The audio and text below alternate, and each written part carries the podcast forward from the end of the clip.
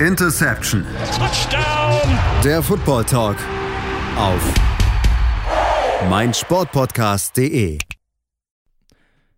Interception der Football Talk auf meinsportpodcast.de. Ja, wir sind wieder zurück. Der Super Bowl steht an. Ähm, wir stehen in den Startlöchern für den Super Bowl.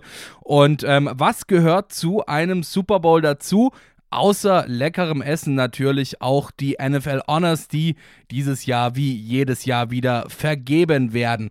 Und ähm, diesbezüglich haben wir uns hier mal ein paar Gedanken darüber gemacht, wem wir denn diese Honors gerne zukommen lassen würden. Es gibt ja verschiedene Kategorien, ähm, in, diesen, in denen diese Honors vergeben werden. Und wir haben uns hierbei mal die prägnantesten und wichtigsten Kategorien rausgesucht. Und ich würde mal sagen, wir fangen gleich mal mit dem Most Valuable Player an. Wir, das sind in dieser Woche Stefan Reichel, Kevin Wüschüs und Patrick Rebin. Ich grüße euch. Grüße. Servus, grüße euch. Außerdem sozusagen aus der Ferne über ähm, WhatsApp zugeschaltet äh, Frederik Schick. Der hat uns nämlich seine Tipps äh, zugeschickt für die NFL Honors und anhand dieser Tipps äh, werden wir uns jetzt so ein bisschen hier durch die heutige Ausgabe hangeln. Und ich würde mal sagen, wir fangen gleich mal mit der wohl wichtigsten Auszeichnung an, die es gibt im NFL-Universum, beziehungsweise generell in jeder US-Sportart. Äh, das ist natürlich der MVP, der Most Valuable Player. Und ich denke mal, dass wir da relativ wenig zu diskutieren haben. Frederik, der sagt, äh, MVP ist natürlich Aaron Rodgers. Also ich habe das persönlich genauso auf meinem Zettel. Er war einfach in meinen Augen der ja absolut ähm, absolut dominante Quarterback. Er hat sein Team angeführt, hätte auch sein Team wahrscheinlich sogar in den Super Bowl geführt. Am Ende sind sie dann eben in den Conference Finals gescheitert an den Tampa Bay Buccaneers. Aber in meinen Augen hat kein anderer diesen MVP Award so sehr verdient wie Aaron Rodgers in dieser Saison. Es gab zwischenzeitlich natürlich auch noch andere Frontrunner auf den Titel. Ich meine, wir wissen alle, der MVP-Titel ist quasi ein Quarterback-Only-Titel. Ähm, also ähm, als Quarterback hast du einfach extrem viele Vorteile gegenüber anderen Positionen. Und dementsprechend wird er in meinen Augen auch definitiv an einen Quarterback vergeben werden. Wir hatten zwischenzeitlich auch noch Spieler wie zum Beispiel Russell Wilson, die ähm, da relativ weit vorne mitgelaufen sind, was diesen Titel angeht. Wen habt ihr denn, Kevin? Mm, also mittlerweile, glaube ich, wie du schon sagst, führt kein Weg an Aaron Rodgers vorbei. Ich würde aber widersprechen, dass er durch die Bank weg, also durch die Saison weg, der dominante Quarterback war. Denn ähnlich wie Russell Wilson hatte auch Aaron Rodgers drei, vier Spiele drin, wo er sich zeitweise aus dem MVP-Rennen rauskatapultiert hat. Und da hat ihm ein gewisser Patrick Mahomes den Rang abgelaufen. Denn im Gegensatz zu Russell Wilson oder, Patrick, oder ähm, Aaron Rodgers war Patrick Mahomes quasi die gesamte Saison über relativ konstant und hatte eben nicht diese krassen Ausreißer nach oben, weil er sie nicht brauchte, wie Aaron Rodgers, aber dafür auch nicht nach unten.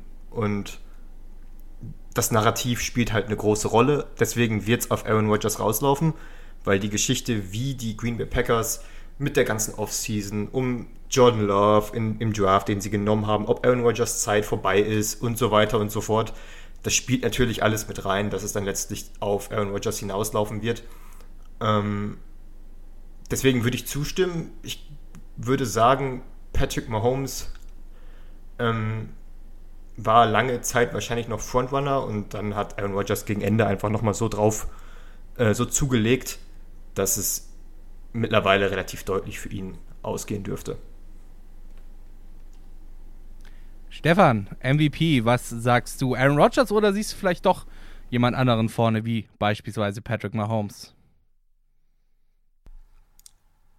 Ich kann mich eurer Meinung im Endeffekt nur anschließen. Also ich habe mich auch für Aaron Rodgers entschieden, muss auch bei der Argumentation Kevin ein Stück weit, äh, ein Stück weit mitgehen. Man muss natürlich bedenken bei den Packers, dass finde ich ähm, einfach die offensiven Waffen, die Aaron Rodgers hat, bis natürlich auf ein Devonta Adams einfach nicht sonderlich gut sind. Äh, man hat sonst noch einen Adam Lazard, einen Mark, äh, Waldes Gantling, einen Economius St. Brown auf Wide Receiver. Das sind alle keine sonderlich guten Wide Receiver und trotzdem hat man es heuer geschafft, eine wahnsinnig starke Passing-Offense äh, aufzustellen.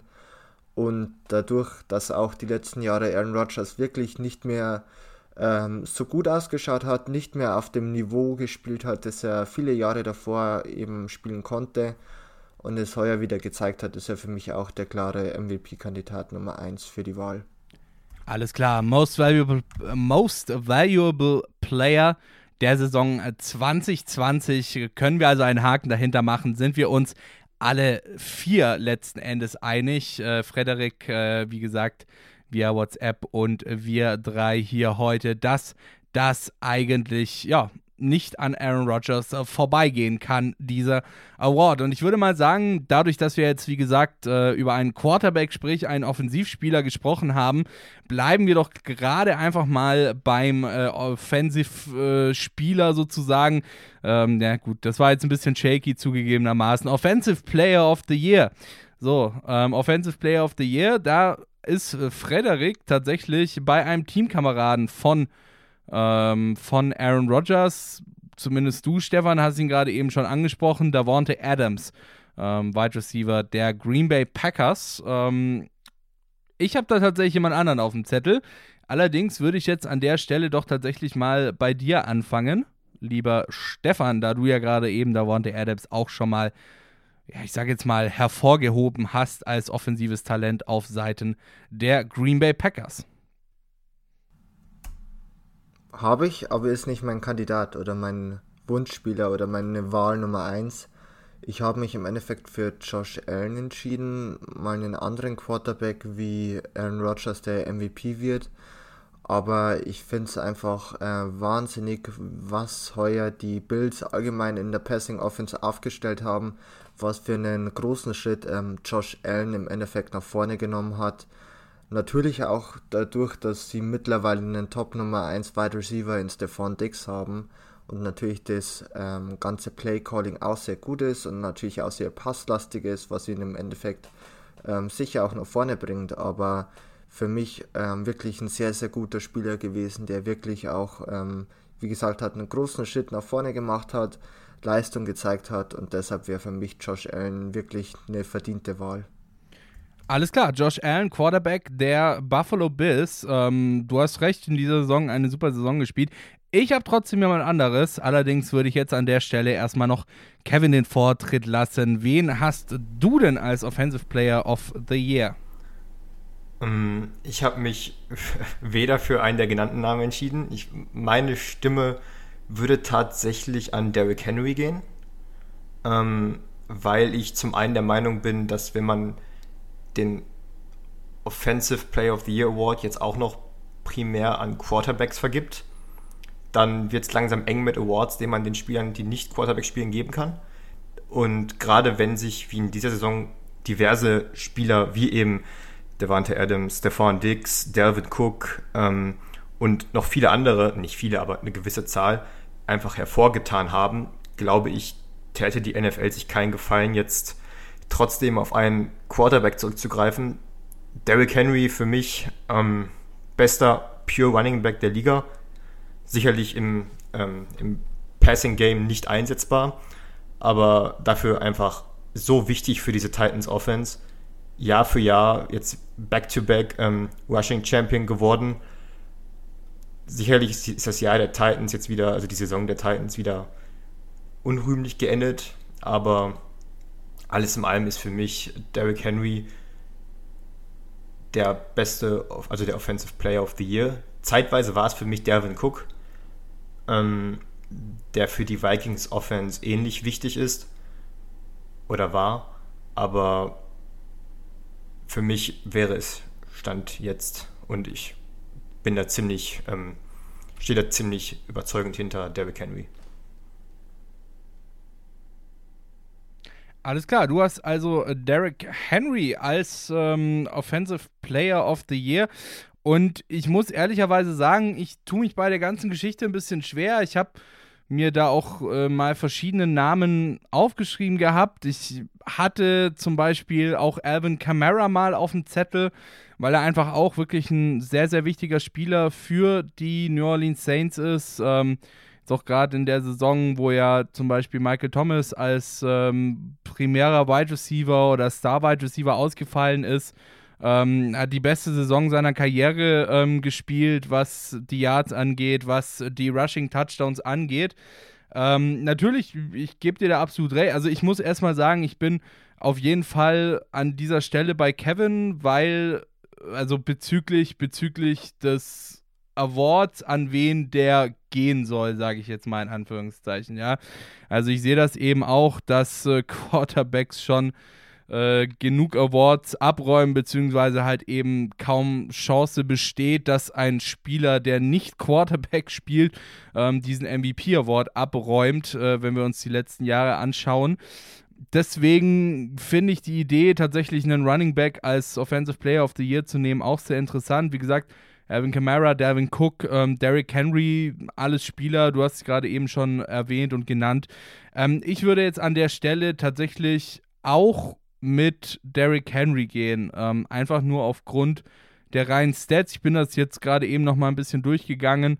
Ähm, und es ist einfach auch, ja, er ist einfach ein verdammt dominanter, dominanter Spieler. Ähm, wenn er auf dem Platz steht, dann ja, fliegen die Runs dem Gegner um die Ohren. Ähm, deswegen bin ich an der Stelle dann tatsächlich auch für Derrick Henry als Offensive Player of the Year. Also haben wir quasi äh, konkludierend äh, zweimal Derrick Henry, einmal Josh Allen von Stefan und natürlich Davante Adams, den Frederik uns vorgeschlagen hat. Ähm, wir bleiben doch, würde ich mal behaupten, gleich mal äh, bei der Offensivposition und kommen zum Offensive Rookie of the Year.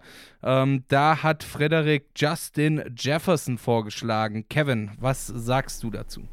Ähm, ich denke, Justin Jefferson ist der einzige, den man neben dem, den ich und wahrscheinlich ihr auch äh, als äh, Favoriten seht, den man hätte vorschlagen können.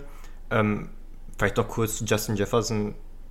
Was er die Saison gespielt hat, war stark so, gerade unter Berücksichtigung, dass die Vikings Stefan Dix verloren haben und einen neuen Receiver, potenziellen Number One Receiver, ähm, dringend gebraucht haben. Trotzdem muss es meiner Meinung nach Justin Herbert werden, der bei den Chargers überragend gespielt hat teilweise. Sicherlich waren da auch 1, 2, 3, 4 Rookie-Mistakes dabei, die man ihm aber angesichts des ähm, großen Potenzials, das er mitbringt, ähm, verzeihen sollte. Er hatte essentiell keinen guten Coach. Äh, Anthony Lynn hat diverse Spiele vercoacht, hat dadurch die Chargers ähm, Siegchancen, den Chargers Siegchancen genommen in mehreren Spielen, wo sie wirklich am Ende das Spiel dann noch verloren haben. Ähm, aber Justin Herbert war für mich der beste Rookie, Offensive Rookie dieses Jahres, auch aufgrund der Tatsache, dass sich Joe Burrow ja relativ zeitig in der Saison verletzt hat. Ansonsten wäre es wahrscheinlich auf Burrow rausgelaufen, aber so geht meine Stimme an Justin Herbert. Ja, da kann ich dir an dieser Stelle tatsächlich wieder nur zustimmen. Justin Herbert habe ich auch hier auf dem Zettel. Ähm, du hast eigentlich schon alles gesagt. Es lag nicht unbedingt an ihm. Ich meine, Anthony Lynn ist jetzt auch direkt ja nach der Saison gefeuert worden. Und ähm, ich hätte es tatsächlich spannend gefunden, ihn in einer anderen Konstellation zu sehen. Ähm, es haben ihm auch einfach so ein bisschen die offensiven Waffen gefehlt, äh, um letzten Endes wirklich wirklich dominant spielen zu können. Ähm, dementsprechend bin ich tatsächlich an der Stelle auch für Justin Herbert. Ist jetzt zwar ein bisschen schade, weil ich gerade eben noch drüber gequatscht habe, dass wir doch mal gucken, dass wir die anderen Awards äh, nicht an Quarterbacks vergeben an der Stelle. Tut es mir aber tatsächlich gar nicht leid, diesen Award auch wieder an einen Quarterback zu vergeben. Justin Herbert, Offensive Rookie of the Year. Stefan, bist du da bei uns oder vielleicht doch eher bei Frederik?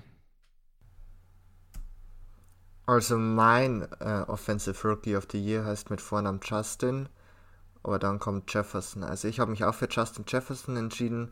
Ähm, Justin Herbert, noch ein kurzes Wort zu ihm, hat wirklich eine wahnsinnig ähm, gute Saison gespielt. Habe ihn auch unterschätzt oder sage ich mal nicht so stark eingeschätzt, wie es dann im Endeffekt war.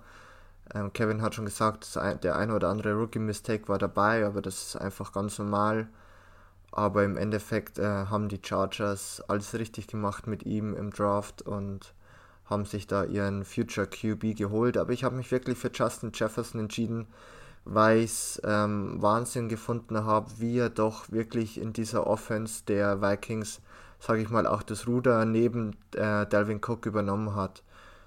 Er hatte über 1400 Receiving Yards, hat ähm, Adam Thielen so ein bisschen, ja, ich würde schon sagen, den Rang abgelaufen, den ich doch wirklich vor der Saison als klar Nummer 1 Receiver bei den Vikings gesehen habe. Und äh, Jefferson wirklich eher in so einer Complementary Role äh, eingeschätzt habe für wenigstens seine Rookie-Saison. Und dass er dann so explodiert, hätte ich mir auf keinen Fall vorstellen können. Und bin deshalb wirklich mit Justin Jefferson gegangen, weil ich ihn allgemein als Spieler auch sehr, sehr interessant finde, ihn auch, es Spaß macht, ihm wirklich zuzuschauen, wie er seine Routes läuft. Und ähm, habe deshalb eben Justin Jefferson genommen, kann mir aber vorstellen, aufgrund der Tatsache, dass, ja, wir haben es ja vorher schon angesprochen, dass Quarterbacks irgendwie immer da ein bisschen, sage ich mal, einen höheren Stellenwert haben, auch bei diesen Awards, dass es Justin Herbert werden wird. Ich fand aber wirklich äh, Justin Jefferson im Endeffekt interessanter oder für mich die bessere Wahl. Alles klar, dann hätten wir doch mal die offensiven Positionen soweit abgehakt hier ähm, bei unserer NFL Honors Show sozusagen, äh, unsere kleinen persönlichen NFL Honors Show. Damit verabschieden wir uns mal ganz kurz in eine kleine Pause und hören uns dann gleich wieder hier bei Interception der Football Talk auf mein Sportpodcast.de. Bis gleich. Schatz, ich bin neu verliebt. Was? Da drüben. Das ist er. Aber das ist ein Auto. Ja, eben. Mit ihm habe ich alles richtig gemacht. Wunschauto einfach kaufen, verkaufen oder leasen. Bei Autoscout24. Alles richtig gemacht. Interception der Football Talk auf mein Sportpodcast.de. Der Super Bowl, der steht vor der Türe und wir sprechen in dieser Ausgabe Interception Football Talk über die NFL Honors, die natürlich logischerweise zum Super Bowl pünktlich auch wieder anstehen. Wir in dieser Woche Patrick Rebin, äh, Kevin Wischüs und Stefan Reichel. Und ähm, wir haben schon so einige Awards äh, durchgesprochen. Wir haben den MVP sowie die restlichen Offensive Awards schon abgehakt. Offensive Player of the Year und Offensive Rookie of the Year. Deswegen würde ich mal sagen, dass wir jetzt auf die defensive Seite der Medaille schauen und dabei, genauso wie vorhin offensiv, mit dem Defensive Player of the Year beginnen. So, und äh, wie gehabt, challengen wir äh, die Aussagen von Frederik, der uns seine Tipps äh, zugeschickt hat. So, und dann schaue ich doch gerade mal Defensive Player of the Year. Frederik sagt äh, TJ Watt, Linebacker von den Pittsburgh Steelers. Ich habe da wieder jemand anderes, muss ich sagen. Aber ich würde an der Stelle doch einfach mal sagen, Kevin, wen hast du denn als Defensive Player of the Year? Denselben, den ich zu unseren Predictions im Laufe der Saison hatte. Denselben, den ich wahrscheinlich immer nennen werde für die nächsten Jahre wenn es darum geht, den besten Defensive Player äh, des Jahres zu nennen, das ist Aaron Donald.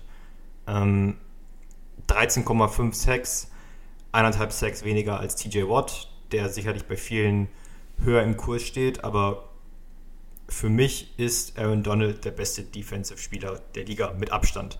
Und auch wenn er zeitweise auch sogar hinter Miles Garrett zurücklag, was die Zahlen angeht, nicht alles, was Aaron Donald auf dem Feld macht, lässt sich in Zahlen bemessen. Und wer sich Spiele der Los Angeles Rams ansieht, der merkt relativ schnell, dass Aaron Donald bei jedem Spielzug gedoppelt wird. Also, weil es kein, kein Offensive, ähm, Offensive Line-Spieler gibt, der ein 1 gegen 1 gegen Aaron Donald gewinnen kann. Deswegen ist er quasi immer gedoppelt, zieht dadurch so viel Aufmerksamkeit auf sich dass ähm, seine Kollegen an der Defensive Line viel mehr Möglichkeiten haben, selbst Pressure zu generieren oder den Quarterback gar zu setten. Und das sind für mich nur ein paar von den Punkten, weswegen ich Aaron Donald als den eindeutigen, eindeutig besten Spieler, äh, Defensivspieler, eigentlich sogar den eindeutig besten Footballspieler der NFL betrachte. Und ja, also man kann jetzt darüber diskutieren und sagen, ja, TJ Watt hatte die bessere die statistisch bessere Saison, die Pittsburgh Steelers hatten die bessere Regular Season, die Defense war stark, bla bla bla. Nehme ich alles hin.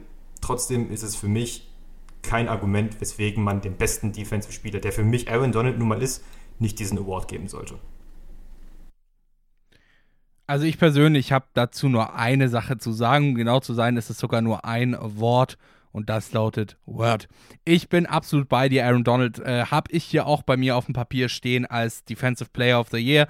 Du hast es gesagt, es ist einfach schon seine, seine bloße Erscheinung, die ähm, den gegnerischen äh, Offensive Lines und generell gegnerischen Offensiven ähm, das Blut in den Adern gefrieren lässt. Ja, wir hatten es ja auch hier äh, schon besprochen gehabt, ähm, als es, ja, als es darum ging, wie wird Aaron Donald spielen, wenn er verletzt ist. Und ähm, wir waren uns da ja auch schon relativ einig, dass diese Verletzung äh, wahrscheinlich gar nicht mal so viel Einfluss auf sein Spiel haben wird, weil er eben äh, diesen äh, gefürchteten Ruf unter den Offensive Lines hat, dass er einfach ein verdammt gefährlicher Spieler ist und äh, dementsprechend, ja, geht, an, geht in meinen Augen kein Weg dran vorbei, Aaron Donald diesen Defensive Player of the Year Award zu geben, ja? Es ist, es ist halt auch ähm, in gewisser Weise sehr traurig, muss ich fast sagen, im Profisport, dass man dazu neigt, gewisse Leistungen als selbstverständlich hinzunehmen. Ähm, sei es jetzt Football, Fußball, Basketball dass gewisse Leistungen von Athleten irgendwann nicht mehr wirklich gewertschätzt werden und man denkt, ja, das ist halt typisch und man sieht quasi drüber hinweg. Und ich glaube, dass das bei Aaron Donald inzwischen der Fall ist, angesichts der Tatsache, dass eben jemand wie, DJ, wie TJ Watt in der Saison überragend gespielt hat, keine Frage, aber dass man dann so ein bisschen sagt, ähnlich vielleicht wie, beim, wie damals in den 90ern, das wirst du, Patrick, äh, auch sehr gut wissen, dass man irgendwann den MVP Award nicht mehr an Michael Jordan gegeben hat, sondern an andere Spieler, obwohl Michael Jordan der eindeutig beste Spieler war. und ähnliches würde ich behaupten, beobachten wir, wenn man über den Defensive Player of the Year Award äh, redet bei Aaron Donald. Alles klar. Ja, äh, Stefan, Defensive Player of the Year, Aaron Donald oder vielleicht doch TJ Watt oder vielleicht doch jemand ganz anderes? Also ich bin konservativ geblieben in dem Fall und habe mich auch für Aaron Donald entschieden. Er hat halt wirklich wahnsinnig großen Einfluss auf die Rams Defense und macht seine Mitspieler einiges besser, wie sie eigentlich sind. Ich finde, hat man die letzten Jahre mit Dante Fowler gesehen, der letztes Jahr, glaube ich, über 10-6 hatte. Heuer bei den Falcons auch ein bisschen verletzungsbedingt, aber auch einfach nicht mehr an die Leistung anknüpfen konnte.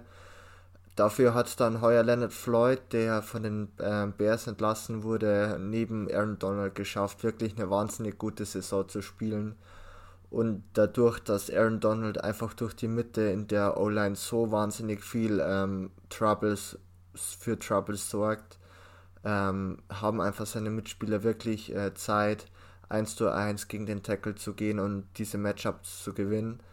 Und allgemein ist wirklich Aaron Donald der beste Spieler, würde ich sagen, oder beste Defensivspieler in der ganzen Liga seit Jahren mittlerweile und er bringt halt diese Leistung so wahnsinnig konstant und Kevin hat schon richtig gesagt, irgendwann wird dieses Konstante für ähm, ja fast schon selbstverständlich genommen und nicht mehr so gewertschätzt, wie sie eigentlich gewertschätzt werden sollte.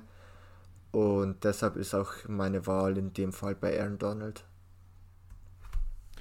Alles klar. Einen Namen hätte ich tatsächlich an der Stelle noch, ähm, der würde ich mal jetzt nicht unbedingt Frontrunner sagen, aber bestimmt auch äh, eine sehr gute Chance hat, der einfach einen verdammt großen Einfluss auf die, sage ich jetzt mal, defensiven Zahlen und Stats hat. Und das ist natürlich Mitchell Trubisky. Wir machen weiter. Sorry, ähm, der muss jetzt einfach kurz raus. Es ist Flachwitze Donnerstag. Haben wir heute Donnerstag? Ja. So, es geht weiter. Wir bleiben natürlich in der Defensive und schauen uns doch jetzt mal den Defensive Rookie of the Year an. Ähm, Frederik, der hat an der Stelle Chase Young aufgeschrieben. Chase Young, ähm, sehr, sehr starker Defensivplayer auf jeden Fall. Ich habe allerdings tatsächlich jemand anderes auf meinem Zettel stehen und zwar Patrick Queen, Linebacker der Ravens. Ähm, wurde vor der Saison, sag ich mal, so ein bisschen ins kalte Wasser geschmissen, äh, musste direkt als Mike Linebacker ran, äh, ohne, wie gesagt, wirklich großartig trainiert zu haben. Ähm, natürlich aufgrund von äh, Corona und anderen äh, Unwägbarkeiten sehr, sehr spät erst äh, ins Teamtraining äh, gekommen, weil es eben davor kein äh, wirkliches Teamtraining gab. Musste da auch so ein bisschen mit den Coaches, ähm, ja, oder, oder sagen wir mal, sehr viel mit den Coaches sprechen dann. Ähm, musste sich wirklich innerhalb kürzester Zeit eben dieses Playbook äh, ins FF reinkloppen, ähm, um dann eben als Mike Linebacker als Rookie wirklich bestehen zu können. Und ich würde mal behaupten, er hat seine Aufgabe wirklich nicht schlecht gemacht, dafür, dass er eben als Rookie mit dieser wahnsinnigen Aufgabe betraut wurde, ohne großartige Trainings davor, ohne Trainingscamp, äh, ohne, ohne wirklich krasse Preseason soweit äh, zu haben. Und allein dafür würde ich ihm an der Stelle tatsächlich schon diesen D-Roy geben wollen. Und auch sonst war es einfach statistisch äh, nicht schlecht, was er gemacht hat, um das mal so ein bisschen ja, äh, unterm Radar zu sehen. Stefan, Defensive Rookie of the Year, wen hast du da? Meine Wahl fällt auf Chase Young. Ich finde irgendwie die Entscheidung in diesem Fall wahnsinnig leicht, weil für mich bis auf Chase Young und Chase Young auch nicht in jedem Spiel, aber in vielen Spielen wirklich doch auch brilliert hat in der Washington ähm, D-Line. Ansonsten wäre für mich wirklich nur ein Jeremy Chin vielleicht noch so ein bisschen in Erwägung gezogen worden. Patrick Queen nicht. Ich finde auch allgemein haben natürlich alle Rookies heuer das große Problem gehabt, dass sie natürlich ein bisschen so in das kalte Wasser geworfen wurden, ohne Preseason, mit weniger Training, äh, Training Camps und so weiter. Und Chase Young hat eigentlich, finde ich, da weitergemacht oder das Potenzial gezeigt, dass er im College ähm, in jedem Spiel gebracht hatte. Und zwar, dass er einfach nicht zu, äh, zu stoppen ist.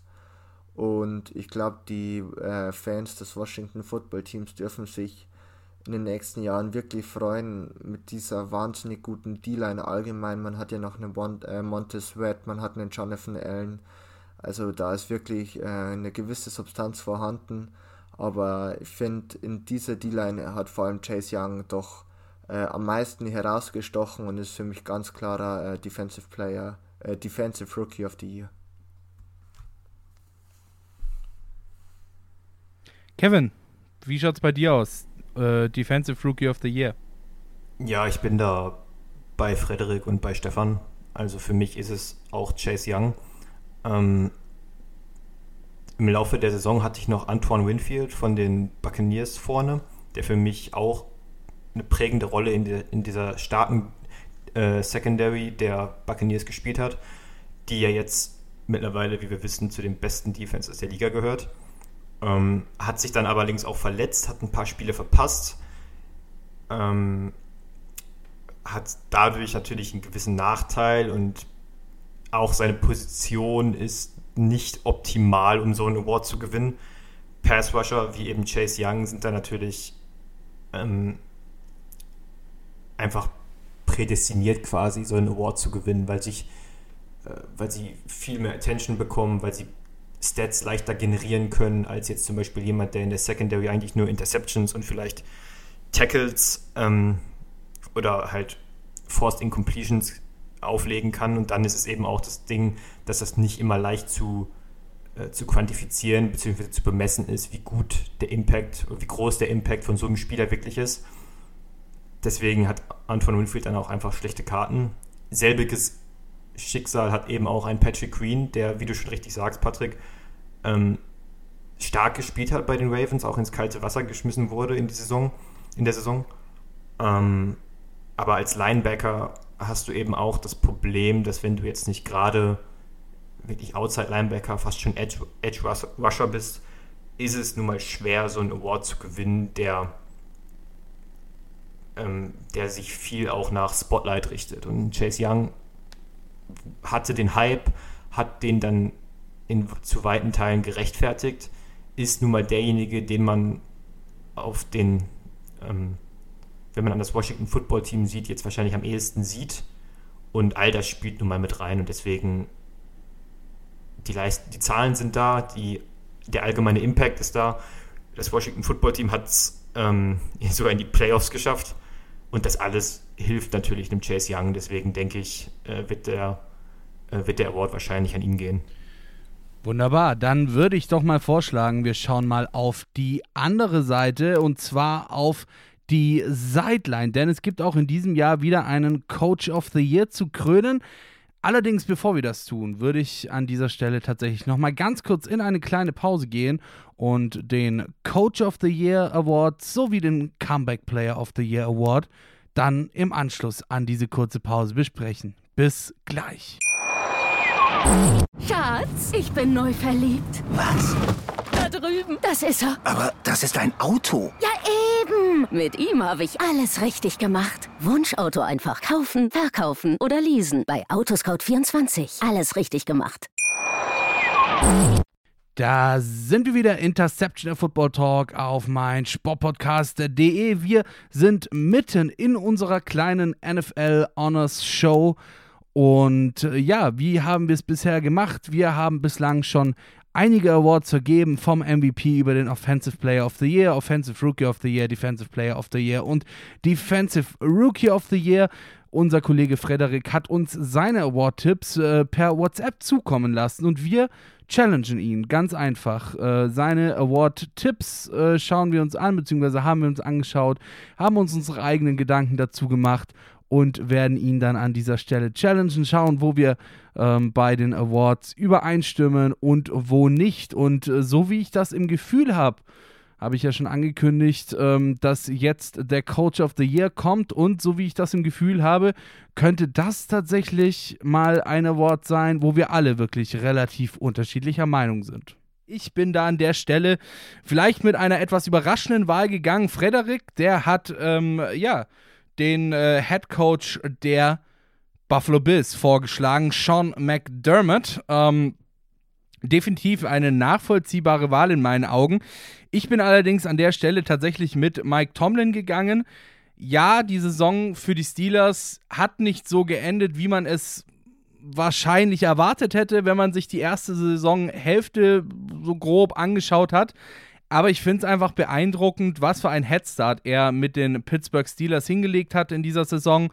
Ähm, es war wirklich wahnsinnig, hat auch tatsächlich, glaube ich, niemand damit gerechnet, dass die Pittsburgh Steelers so aus der Offseason kommen werden.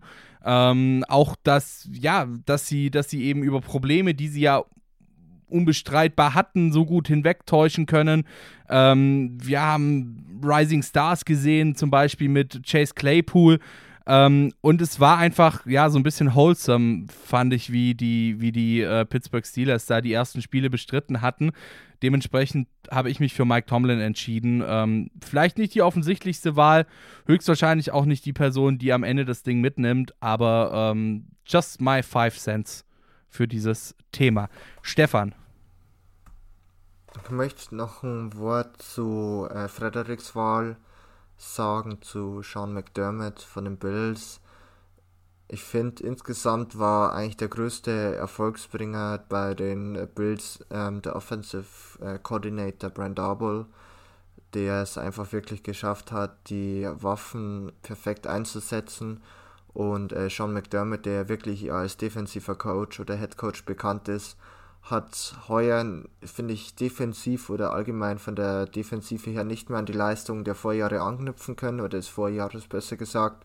Liegt aber natürlich auch daran, dass ähm, Defensiven in der NFL immer sehr volatil sind. Aber für mich wäre es in dem Fall eigentlich keine gerechtfertigte Wahl. Zu Mike Tomlin muss ich sagen, ich fand die Steelers, die ja doch, glaube ich, 11 von 0 waren, wohl das schlechteste 11 von 0 Team, das in der NFL-Geschichte äh, ähm, wahrscheinlich komplett gegeben hat. Man hat viele Spiele wirklich ganz, ganz knapp gewonnen und manchmal auch wirklich glücklich gewonnen und dann kam dann doch ein starker Einbruch und dieses Playoff-Spiel gegen die Browns war im Endeffekt so die große Katastrophe, die sich irgendwie ein bisschen angebahnt hat, so am Ende der Saison. Aber meine Wahl, zu der ich jetzt komme, der ist auch aus der AFC North und ähm, ist Coach der Cleveland Browns, nämlich Kevin Stefanski, der das Jahr davor noch bei den Vikings Offensive Coordinator war. Ich finde, er hat seine Sache wahnsinnig gut gemacht. Er hat die Browns, bei denen ich wirklich ähm, keine positiven ähm, Aussichten hatte für diese Saison, wirklich ähm, guten Turnaround geschafft. Hat es auch geschafft, äh, Baker Mayfield so einzubauen, dass Baker Mayfield auch in einem System funktionieren kann. Baker Mayfield wird auf keinen Fall ein Top Quarterback oder einer der besten Quarterbacks der Liga sein, aber so wie er jetzt in diesem ähm, System ist, auch mit diesen zwei Running Backs, Nick Chubb und Kareem Hunt, kann das wirklich gut werden, kann es offensiv wenigstens einigermaßen explosiv sein und Kevin Stefanski weiß, wie man diese Waffen einbauen muss, um eben Baker Mayfield auch zu entlasten. Und im Endeffekt hat man wirklich es mal wieder geschafft, für die Browns eine Winning Season zu haben, in die Playoffs zu kommen. Und das sollte man meiner Meinung nach auf jeden Fall honorieren. Das würde ich mal sagen, klingt tatsächlich nach einem sehr, sehr guten Plan. Kevin, Namensvetter, Mike Tomlin, Sean McDermott oder vielleicht doch jemand ganz anderes? Ähm, tatsächlich doch jemand ganz anderes. Aber ich habe auch über Kevin, uh, Stefan über Kevin Stefanski nachgedacht, denn wie Stefan schon richtig gesagt hat, äh, den Impact, den er bei den Browns hatte, den kann man gar nicht hoch genug bewerten. Nicht nur das auf dem Feld, sondern auch die ganze Kultur, in Cleveland, die nun mal sehr destruktiv war über die letzten Jahre. Ich meine, das wissen wir alle, wie die, welche, welchen Ruf die Cleveland Browns sehr lange weg hatten. Und dass es quasi, quasi vorherbestimmt war, dass sie an 1 draften und wieder einen Quarterback verheizen. Und die Kevin Stefanski kam hin, hat sofort nicht eben nur spielerisch einiges umgestellt, sondern auch eine Kultur geschaffen, die selbst funktioniert hat, als er gegen die Steelers äh, im Playoff-Spiel nicht verfügbar war, wegen Covid und quasi sein Assistent, also sein Special Teams Coordinator, glaube ich, hat übernommen. Und trotzdem haben die Browns gewonnen, weil die Kultur und die Identität, die Stefanski geschaffen hat, nicht daran gebunden ist, dass er an der Seitenlinie die Plays callt.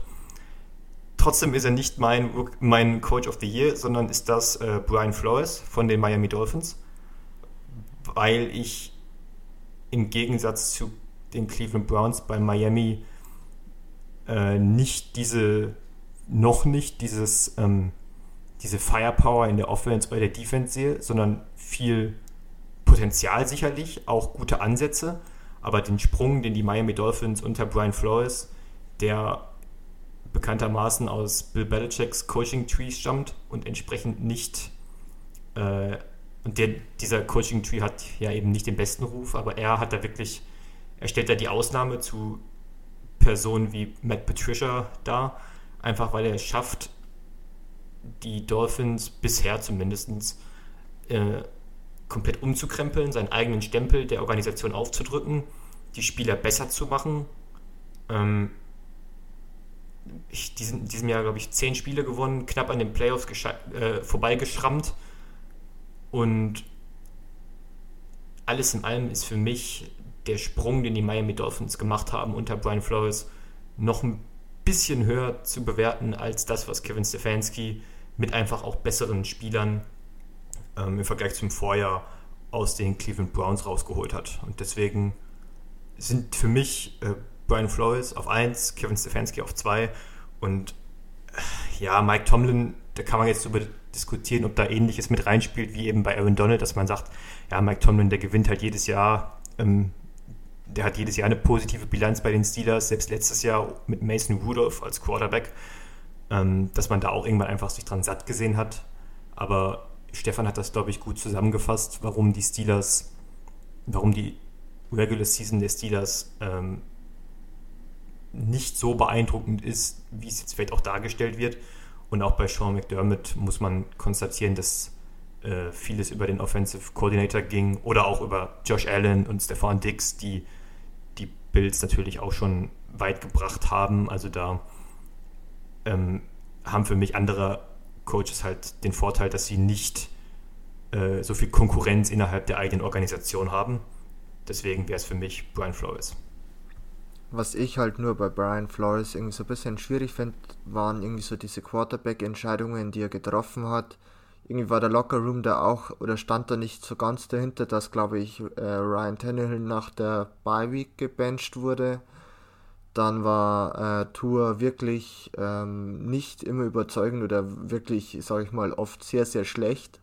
Dann kam es wieder zu diesen Benchings von Tour und so weiter. Und ähm, das ist für mich irgendwie so ein kleiner Neckbreaker. Ich verstehe die Argumentation. Ich finde es Wahnsinn, wie man von den, äh, oder besser gesagt die Dolphins letztes Jahr noch irgendwie so für Jahre als das schlechteste Team in der ganzen NFL angesehen hatte das wirklich alles weggetradet hatte, das noch irgendwie einen gewissen Value hat. Und heuer hat man einfach auch eine sehr, sehr gute Defense gestellt. Vor allem Savian Howard äh, und Byron Jones auf Cornerback haben das wirklich sehr, sehr gut gemacht. Aber ich fand im Endeffekt irgendwie diese Quarterback-Entscheidungen doch ein bisschen fragwürdig. Und deshalb war jetzt bei mir zum Beispiel irgendwie so nicht so in der Consideration drin wenn ich so drüber nachdenke, hätte vielleicht drin sein müssen, aber ich finde halt irgendwie diesen Punkt dann doch wichtig, weil ich glaube, dass ihn vielleicht sogar den Playoff-Platz gekostet hat im Endeffekt den Dolphins, diese ganzen Quarterback-Entscheidungen. Alles klar. Dann würde ich mal sagen, kommen wir jetzt zum Abschluss unserer eigenen kleinen Award-Show oder Honors-Show noch zum Comeback Player of the Year und ich denke mal, dass wir da relativ wenig zu diskutieren haben werden. Frederik sagt, äh, Alex Smith, Quarterback der, des Washington Football Teams. Ich, ich krieg das irgendwann mal noch hin mit dem Namen. Quarterback des Washington Football Teams. So, jetzt haben wir es gefunden. Und äh, wie gesagt, seine Story ist einfach wirklich einzigartig.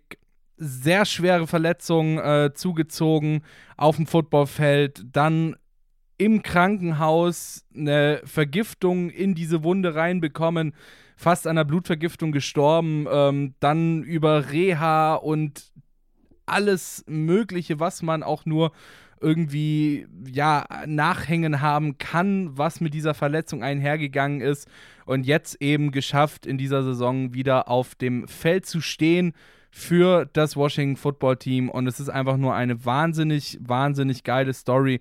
Es ist auch wirklich so diese ja, diese diese Story, die dir irgendwie einmal im Leben unterkommt, gefühlt, ja. Also wirklich einfach, einfach nur Wahnsinn in meinen Augen, ähm, was Alex Smith da eben mit purer Willenskraft geschafft hat, ähm, wieder auf dem Footballfeld zu stehen. Und dementsprechend gibt es für mich da tatsächlich auch persönlich nur eine Person, die in Frage kommt. Alex Smith, Quarterback, Washington Football Team. Kevin, was sagst du? Ja, bin ich bei dir. Also, wir hatten ja schon mehrfach im Laufe der Saison darüber gesprochen ähm, möchte da jetzt noch gar nicht alles nochmal wiederholen. Es ist halt schön, dass wir in diesem oder im letzten äh, von Covid beherrschten Jahr dann doch diese positive Geschichte haben, auf die wir zurückblicken können. Und es ist halt in vielerlei Hinsicht eine sehr inspirierende Story, wenn man sich nur mal vor Augen führen kann. Auch als er dann nicht mehr in Lebensgefahr geschwebt hat, kann man argumentieren, über 30 hat Millionen verdient. So jemand muss nicht nochmal in die NFL und sich und vor gegnerischen Pass-Rushern wegrennen. Aber da dann die Motivation, den, den Anspruch, wie auch immer, diesen, diesen Ehrgeiz zu haben, sich da nochmal hochzukämpfen zum Starting Quarterback. Also man kann natürlich diskutieren, ja, aber das ist ja nur das Washington Football Team. Aber der Alex Smith ist, schrägstrich war, Starting Quarterback in der National Football League mit dieser Verletzungshistorie. Und das ist ähm, mit das Beeindruckendste an der ganzen Geschichte. Also ja, bin bei dir. Stefan, auch oder hast du noch jemand anderen auf dem Zettel? Es gibt im Endeffekt gar keinen anderen Kandidaten und die Diskussion für das ganze Thema, wer Comeback Player of the Year werden soll, war eigentlich im Endeffekt schon damit beendet, als Alex Smith wieder den ersten ähm, Schritt auf dem Fußballfeld, äh, nicht auf Fußball, aufs Footballfeld getan hat als er dann den ersten äh, Snap angenommen hat und ich glaube in dem Spiel war es gegen die Rams sogar 6-6 dann noch im Endeffekt auf sich gezogen hat, ähm, die aber alle abgeschüttelt hat. Also wirklich wahnsinnig tolle Leistung von ihm. Ich hätte es nicht gedacht, dass er wirklich auch, sage ich mal, körperlich so dem Ganzen noch standhält, sondern dass er vielleicht ähm, da doch vielleicht verletzungsanfälliger geworden ist oder einfach im Endeffekt nicht ganz fit ist, aber ähm, er hat mich einem Besseren überzeugt und deshalb ist er für mich auch ganz klar Comeback Player of the Year. Alles klar, das war's dann auch tatsächlich schon mit unserer Interception der Football Talk. NFL Honors Show. Wir haben die Honors vergeben. Ihr könnt die natürlich auch dann auf unseren gewohnten Social Media Kanälen nochmal nachlesen. At InterceptionFT bei Twitter, Interception der Football Talk auf Facebook und ganz neu dazugekommen, checkt es mal aus. Wir haben jetzt nämlich auch Instagram. Dort heißen wir übrigens auch at InterceptionFT. Schaut doch mal vorbei auf unseren Kanälen, lasst uns ein Like da, folgt uns wie auch immer und seid wieder dabei, wenn es heißt Interception der Football Talk auf mein Sportpodcast.de. Ich freue mich drauf. Schatz, ich bin neu verliebt. Was? Drüben. Das ist er. Aber das ist ein Auto. Ja, eben. Mit ihm habe ich alles richtig gemacht. Wunschauto einfach kaufen, verkaufen oder leasen. Bei Autoscout24. Alles richtig gemacht. Interception. Touchdown. Der Football Talk. Auf meinsportpodcast.de. Schatz, ich bin neu verliebt. Was? Da drüben. Das ist er. Aber das ist ein Auto. Ja, eben. Mit ihm habe ich alles richtig gemacht. Wunschauto einfach kaufen, verkaufen oder leasen. Bei Autoscout24. Alles richtig gemacht.